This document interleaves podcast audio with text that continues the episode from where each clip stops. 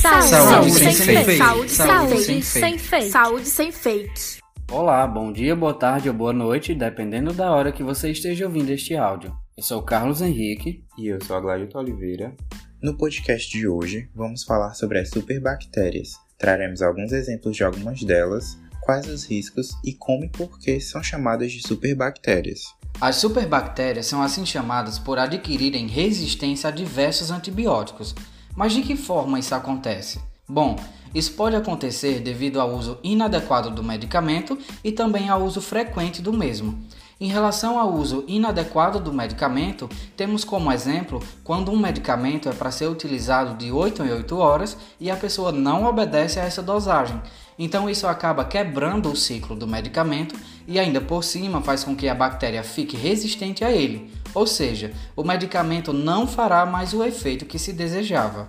Esse tipo de bactéria é mais frequente em pessoas com sistema imunológico mais enfraquecido, então é mais frequente a sua observação em ambiente hospitalar, principalmente centros cirúrgicos e unidades de terapia intensiva, as UTIs, onde se localizam muitos pacientes que se enquadram nessas características, mas também pode acontecer em casa mesmo, tendo em vista que muitas pessoas praticam o uso irracional de medicamentos, que é quando essas pessoas se medicam por conta própria, sem a consulta de um médico. Além dos motivos citados acima, esse tipo de bactéria também pode surgir a partir dos procedimentos realizados no hospital, assim como também a falta de higienização das mãos. Separamos alguns tipos de superbactérias mais frequentes, sendo elas Staphylococcus aureus, que causam muitos tipos de infecções, desde furúnculos até endocardites, que são infecções no coração, e também abscessos. Temos também a Klebsiella pneumoniae, que pode causar pneumonia, infecções sanguíneas no trato urinário, em feridas cirúrgicas,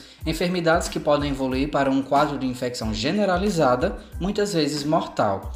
Temos também a Acinobacter baumannii, Pseudomonas aeruginosa, Enterococcus faecium, Proteus sp e Neisseria gonorrhoeae, sendo essa última a que causa a gonorreia, que é uma infecção sexualmente transmissível. Além dessas, outras superbactérias estão começando a surgir por meio do desenvolvimento de mecanismos que são resistentes contra antibióticos que usualmente são usados para tratar suas infecções, como por exemplo a Salmonella sp, que causa intoxicação alimentar e, em casos raros, pode provocar graves infecções e até mesmo a morte. Temos também a Shigella sp, causa shigelose, que é uma infecção aguda do intestino, temos a Haemophilus influenzae, que pode causar diferentes doenças infecciosas com complicações graves, como por exemplo pneumonia, inflamação na epiglote, dor de ouvido, infecção generalizada na corrente sanguínea, inflamação do pericárdio, inflamação das articulações e sinusite. E temos também a Campylobacter sp, causa inflamação do cólon, a conhecida colite, que resulta em febre e diarreia. Quando uma bactéria adquire resistência ao seu antibiótico, o tratamento fica cada vez mais difícil, sendo necessário uma substituição do medicamento por outro, geralmente de formulação mais forte, o que diminui cada vez mais as alternativas de tratamento. Quais os sintomas as superbactérias causam?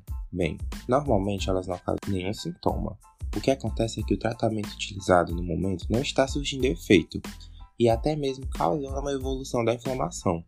Então é importante que se faça novos exames microbiológicos para verificar se a bactéria adquiriu resistência e aderir a um novo tratamento. E em casos que a combinação de dois antibióticos não sejam suficientes, pode ocorrer a combinação de três ou mais, para que a bactéria seja vencida. Então isso dependerá da resistência dela. É um tratamento difícil, mas é possível que se elimine por completo essa bactéria resistente. E esse tratamento, como é feito? Geralmente é recomendado que o tratamento seja feito no hospital com injeções que fazem a combinação de antibióticos, sendo injetadas diretamente na veia para combater a bactéria com maior eficácia e evitar novas infecções. Durante esse período de tratamento, o paciente deve ficar isolado e as visitas devem ser bastante controladas em quantidade e em vestimentas. É importante que se use luvas, máscaras e roupa específica. Como usar antibióticos de forma correta?